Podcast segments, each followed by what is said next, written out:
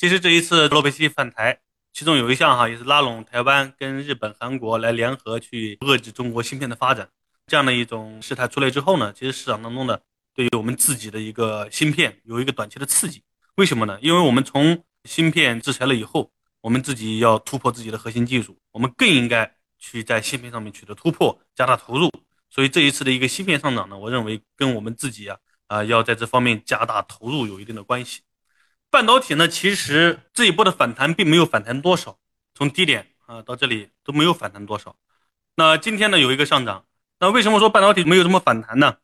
那是因为从半导体的一个发展周期来看，它处在一个下行的中期阶段，有没有到末期还不一定。这从行业的一个周期来讲，哈，呃，据我所了解的一些消息，原始的这些技术呢，啊，已经差不多了，市场的一个竞争也是比较充分了，呃，这个时候就在也在寻找这个技术突破。如果说这个没有突破的话，未来的增长率啊，它就不能保证了。所以，对于整个半导体的行业呢，啊，也是会有这样的一个影响。